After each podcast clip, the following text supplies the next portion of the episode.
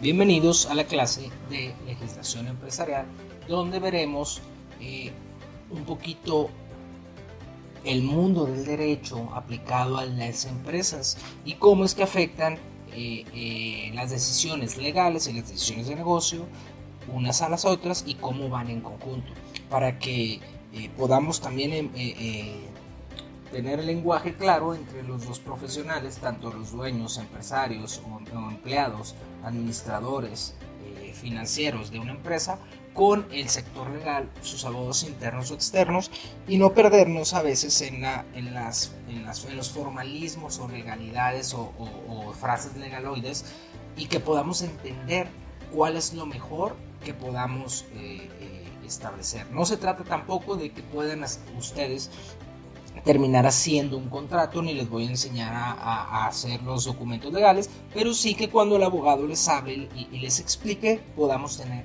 las nociones generales.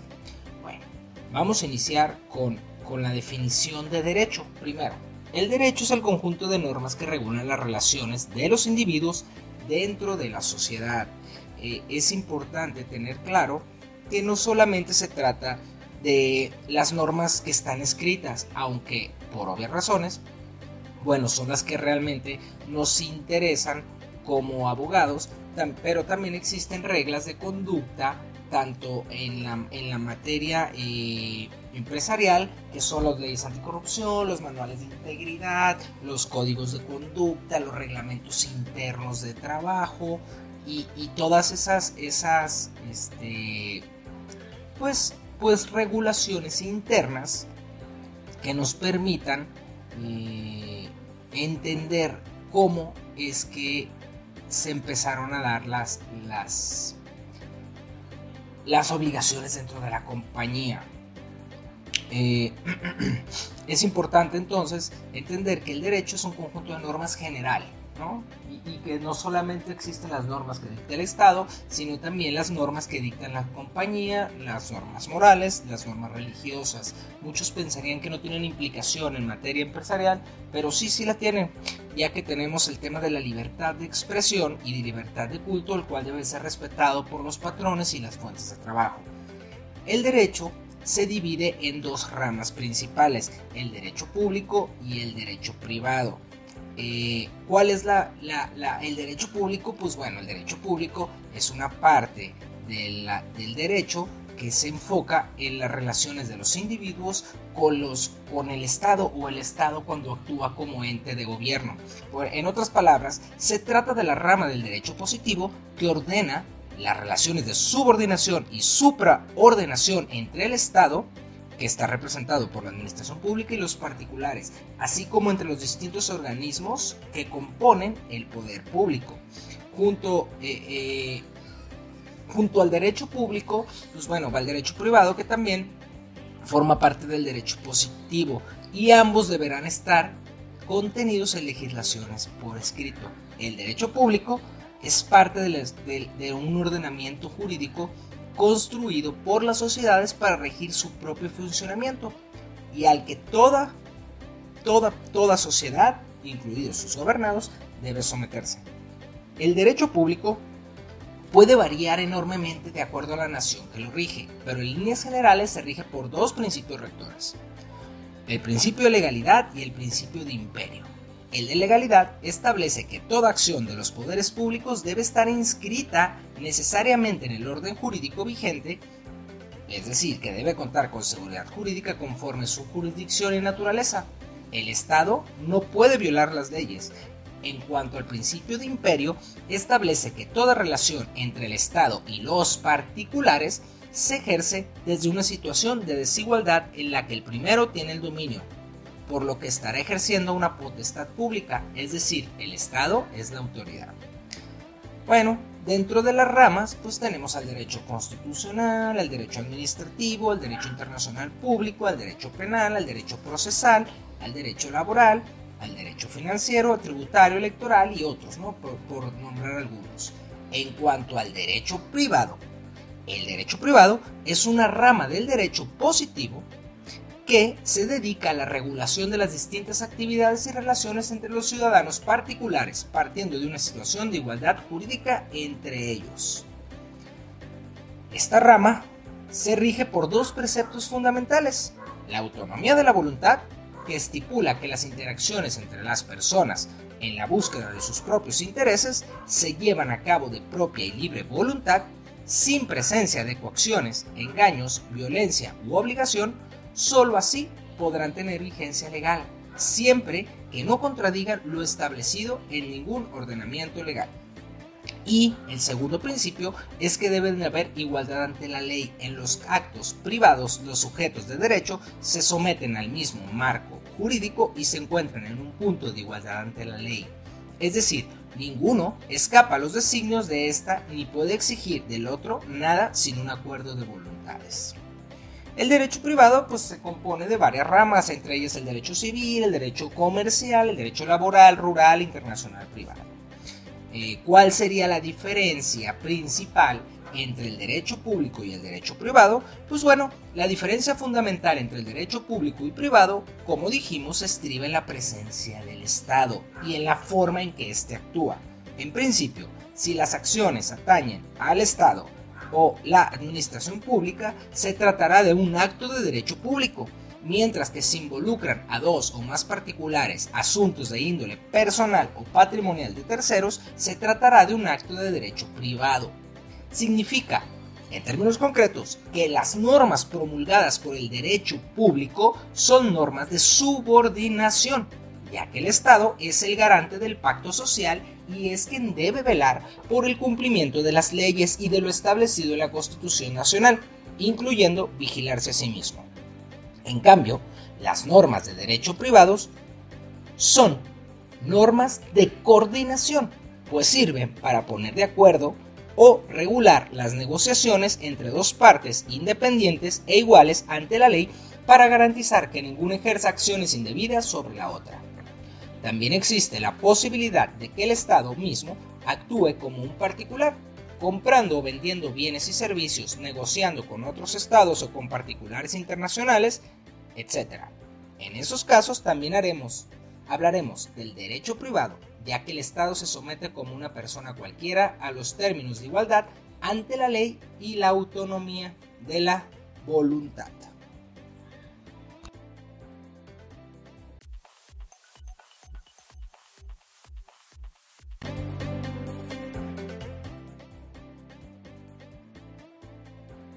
El comercio consiste esencialmente en una actividad de mediación e interposición entre productores y consumidores con propósito de lucro.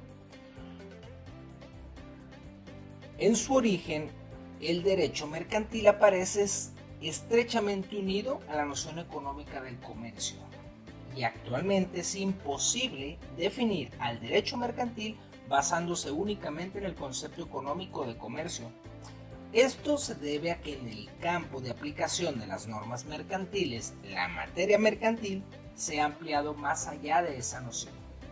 De esta forma, gran parte de los negocios y actos regulados por el derecho positivo mercantil son mercantiles, simplemente porque la ley los califica como tales, independientemente de que tengan o no carácter comercial desde el punto de vista estrictamente económico.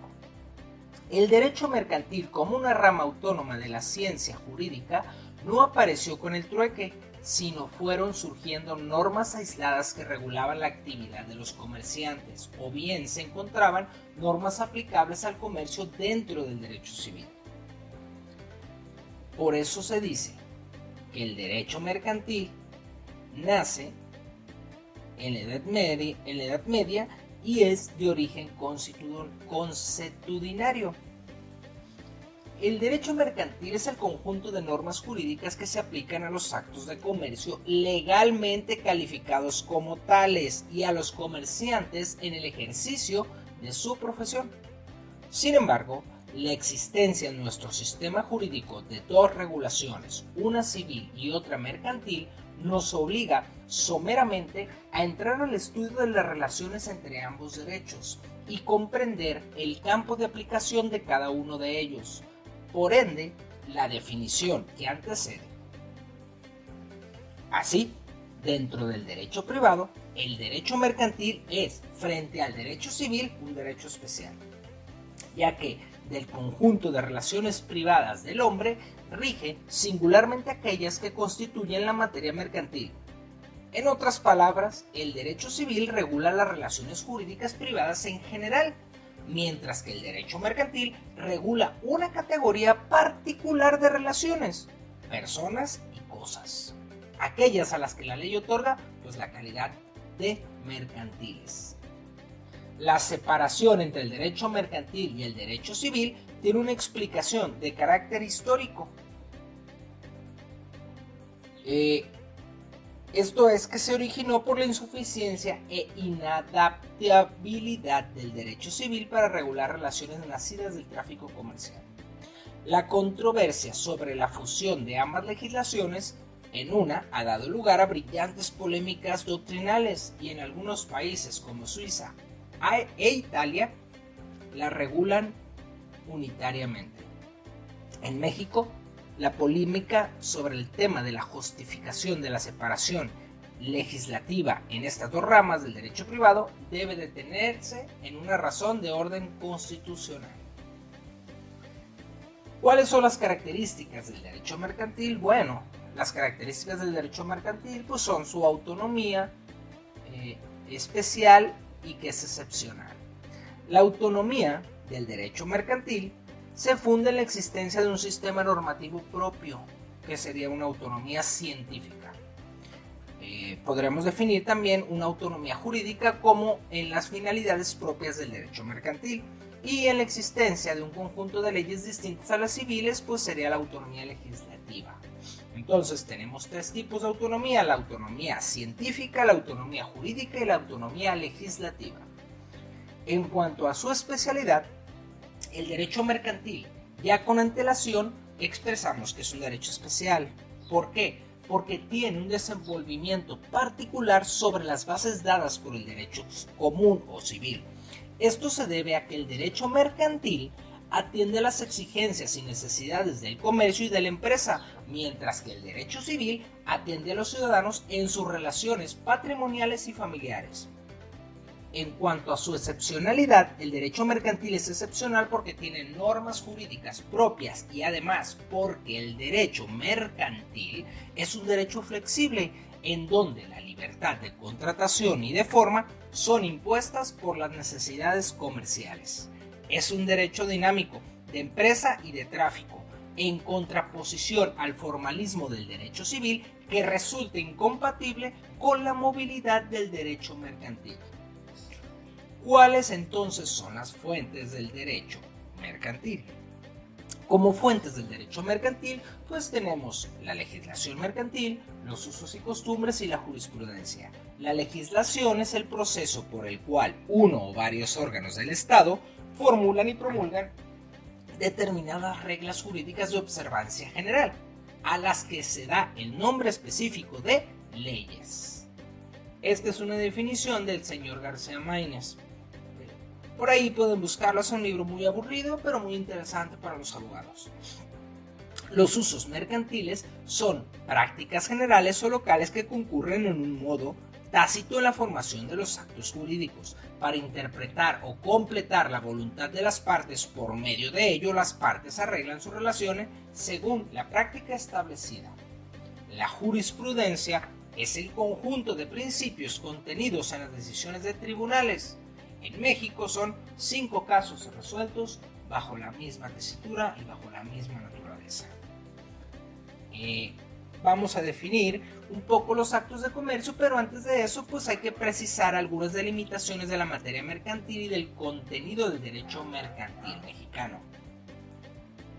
Nuestro Código de Comercio establece que sus disposiciones solo son aplicables a los actos de comercio lo que pudiera pensarse que en otra forma absoluta el contenido de nuestro derecho mercantil lo constituyen los actos de comercio. Sin embargo, disposiciones posteriores del mismo código desmienten esta afirmación tan categórica, ya que el propio código contiene disposiciones no solamente aplicables a los actos de comercio, sino además a los comerciantes en el ejercicio de su peculiar actividad. El contenido de nuestro derecho mercantil está constituido por el conjunto de normas reguladoras de los actos de comercio y de los comerciantes. Y de estas y de esta consideración surge el concepto surge el concepto de derecho mercantil que ya expresamos con anterioridad. Por otra parte, si podemos sostener que la noción de acto de comercio es fundamental Claro que sí. Al respecto, nuestro código nos proporciona una definición del acto de comercio. Eh, eh, que ya que se encarga únicamente de hacer una enumeración enunciativa más no limitativa de lo que se consideran actos mercantiles. Entonces, se propone la siguiente definición. Acto de comercio con las negociaciones, contratos, actividad y operaciones mercantiles que están comprendidas en las disposiciones del Código de Comercio y leyes mercantiles. Eh, conforme la doctrina, es importante que lo tengan claro, bueno, es importante que lo conozcan, que se tienen eh, eh, dos sistemas para, para la determinación de los actos de comercio, el subjetivo y el objetivo. El sistema subjetivo es un acto será mercantil cuando medie el comercio o cuando lo ejecute un comerciante. El objetivo son actos calificados de mercantiles en virtud de sus caracteres intrínsecos, cualquiera que sea el sujeto que lo realice. Es en, nuestro en nuestra codificación mexicana el código tiene un sistema mixto, pero es predominante el sistema objetivo. Eh, eh, es importante entender que los tipos de actos de comercio conforme el, código de comercio están estipulados en el artículo 75. Si pueden revisar en los, en las, en los eh, vamos, en el material de apoyo que está ahí en nuestra, en nuestra liga, pues pueden ver un video que nos explica muy bien los actos de comercio uno por uno, por ejemplos de los que están contenidos en el artículo 75. Para no ser repetitivos sin obviar, les parece si podemos ir y revisar en, los materiales de consulta los, los eh, eh, actos de comercio y ver esa clasificación y dar unos ejemplos. La doctrina hace una clasificación de los actos de comercio, absolutamente mercantiles, mercantilidad condicionada, y estos se dividen en principales accesorios o conexos. Los absolutamente mercantiles son aquellos que siempre y necesariamente están regidos por el derecho mercantil. Entre los absolutamente mercantiles están las obligaciones activas de los bancos, como es el avío, el reporto, el crédito refaccionario, el fideicomiso, el descuento, etc. El contrato de seguro, el acto constitutivo de una sociedad mercantil, entre otros. Hay otros actos llamados de mercantilidad condicionada, mercantilidad condicionada, perdón, dependiendo de la realización de determinadas circunstancias para que sean consideradas civiles o mercantiles. Estos actos se dividen en principales de comercio, que es cuando la mercantilidad de un acto puede estar condicionado por algunos de sus propios elementos, o sea, atendiendo al sujeto, al fin o motivo o atendiendo al objetivo. Y actos accesorios o conexos. El acto resulta de comercio por conexión con otro acto de carácter mercantil. Además, hay otros actos denominados los mixtos, porque uno de los sujetos que interviene es un comerciante y el otro es un particular. Por ejemplo, cuando vas a una librería a comprar tus libros, el acto que tú realizas es de naturaleza civil. Pero el, vendedor del libro es un acto de comercio. El problema surge cuando hay controversias. Por ejemplo, si tú hiciste la compra a crédito y no quieres pagar, o bien si los libros salieron defectuosos y reclamas a la librería la devolución del precio o la, reposición del libro. Si tú eres el incumplido, a ti se te va a demandar el pago ante el juez y como la operación que realizaste es de carácter civil, la ley aplicable a la pretensión de la librería sería la ley civil. Si por el contrario, eres tú el que demanda a la librería, la ley aplicable será el Código de Comercio. En resumen, si el demandado es una persona particular, se rige la ley civil. Si el demandado es un comerciante, se aplica la ley mercantil. Eh, por ahí también en los entregables tendremos que ver un cuadro sinóptico para la, la, comprensión de las obligaciones y también podríamos hacer un ejercicio de la clasificación de los actos de comercio. Eh, vamos, al final de cuentas tendremos que revisar, analizar y generar una autoevaluación que por ahí se las compartiremos.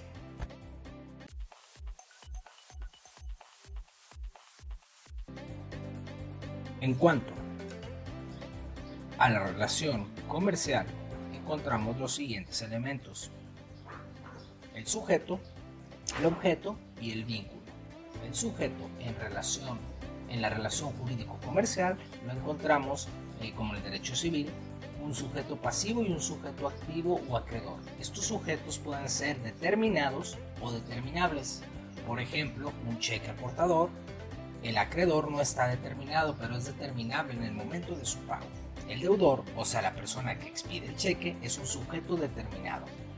Por lo tanto, el sujeto de la relación jurídica comercial puede ser individual o colectivo, privado o público, comerciante o no comerciante, de régimen jurídico general o especial. En forma individual, una persona sería una persona física. En cuanto al tema colectivo, pues una persona moral, una sociedad anónima, por ejemplo. Eh, un, sujeto público, pues sería una empresa productiva del Estado o una dependencia del Estado. Eh, privado, pues cualquier empresa comercial. El comerciante son las personas que hacen el comercio. Del comercio su ocupación habitacional y el no comerciante es aquel que solamente compra distintos actos para satisfacer sus necesidades. Eh, en cuanto al objeto mercantil, lo podemos definir como todo aquello susceptible de ser contenido de una relación jurídico-mercantil, es decir, el objeto sobre el que recae el poder del titular de la relación jurídica. Por lo tanto, el objeto tiene que tener un carácter económico. ¿Qué pueden ser eh, eh, calidad de objetos de objeto mercantil? Bueno, pues es la actividad humana en los contratos de comisión mercantil, la aportación de trabajo en las sociedades mercantiles, las cosas, los títulos, los valores y las mercancías, eh, ciertos derechos como las patentes y las marcas, las, las, los patrimonios en su conjunto y también las quiebras y las liquidaciones. Vamos, el, el objeto es el bien sobre el que recae el poder del titular de la relación jurídica. En cuanto al vínculo, es la liga o relación jurídica que existe entre el deudor y el acreedor. Una vez que se han hecho los señalamientos que anteceden, bueno, estamos en una posibilidad de, de, entrar al análisis de la figura del, comerciante. ¿no? Ya establecimos los tres elementos. La figura del comerciante. Eh, el comerciante es figura principal en el derecho mercantil. Mediante el concepto de comerciante se determina la naturaleza mercantil de numerosos actos. Ahora bien, en el lenguaje común se conoce como comerciante a las personas que negocian comprando y vendiendo o permutando géneros o mercancías, o sea, aquellas personas que realizan operaciones de compra-venta o de permuta con propósito de lucro. Sin embargo, el lenguaje jurídico de comerciante es más amplio que la noción común. Así, con calificadas eh, con calificaciones como comerciante desde el punto de vista jurídico, además de las personas que habitualmente realizan operaciones de compra-venta o permuta, aquellas otras que se dedican a actividades completamente distintas, como son las de carácter industrial y agrícola. El el comerciante puede ser una persona física o una persona moral. Tiene que tener capacidad para ejercer el comercio. Y según pues son personas, eh, según el artículo quinto del Código de Comercio, nos dice que son capaces todas las personas que según la ley, eh, las leyes comunes, es decir, el Código Civil, es hábil para contratar y obligarse y a quien las mismas leyes no prohíben expresamente la profesión del comercio.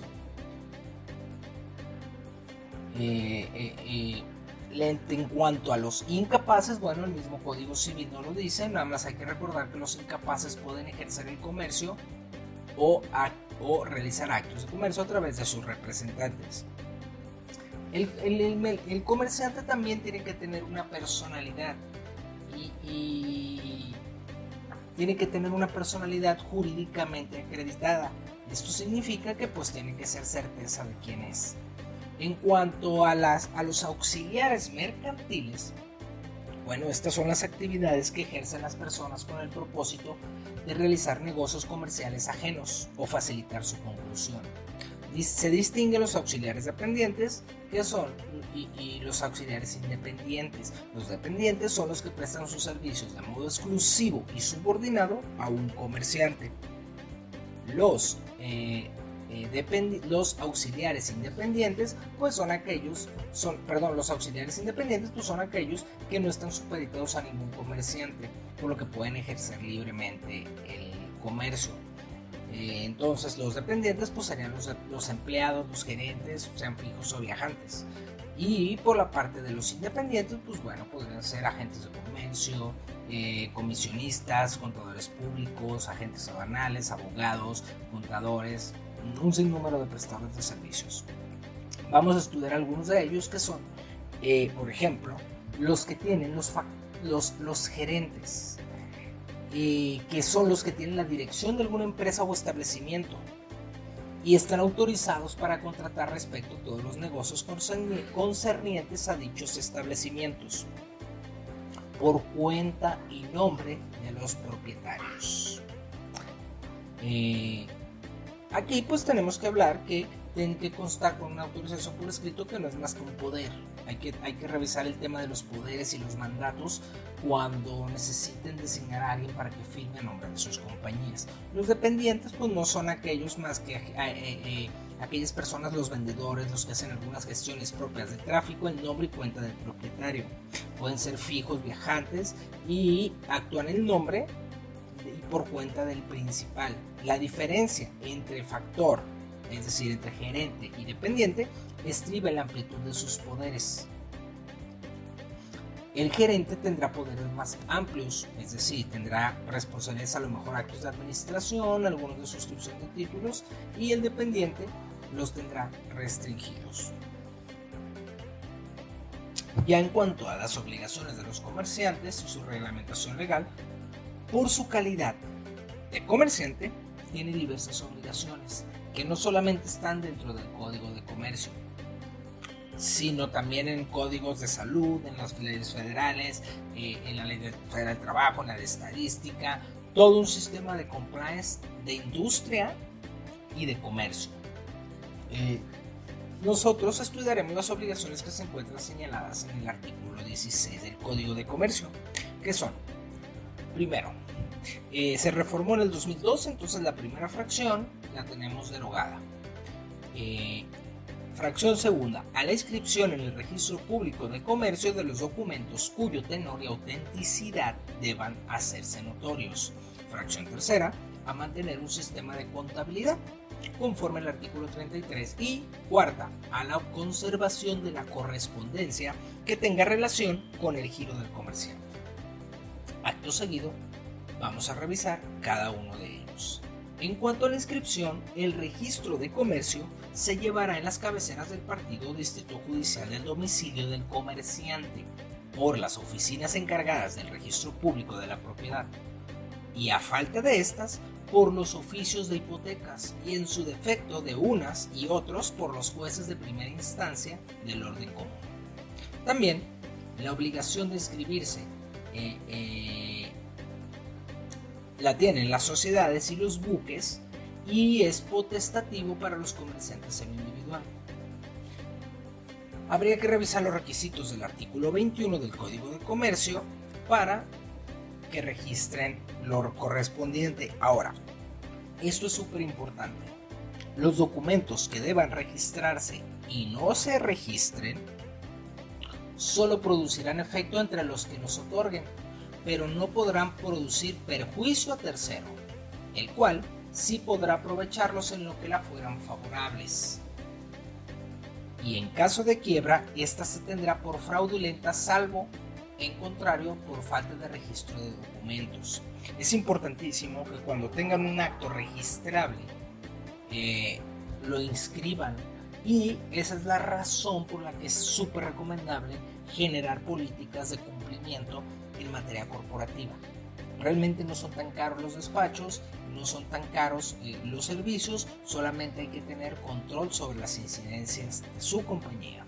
En cuanto a la contabilidad mercantil, el comerciante está obligado a llevar cuenta y razón de todas sus operaciones y para ello está obligado a llevar tres libros. Primero el diablo, el, el diablo, el diario mayor, el libro mayor, perdón, el libro diario, el libro de inventario y de balances y para las sociedades el libro de actas. Y los requisitos que deben de cubrir es que deben de estar foliados y sellados, encuadernados, forrados, eh, los puede llevar el comerciante o designarlos a un profesional, deben de estar en español con claridad, sin alteraciones ni huecos, por orden progresivo de fechas y operaciones y conservarse, ojo, por 10 años.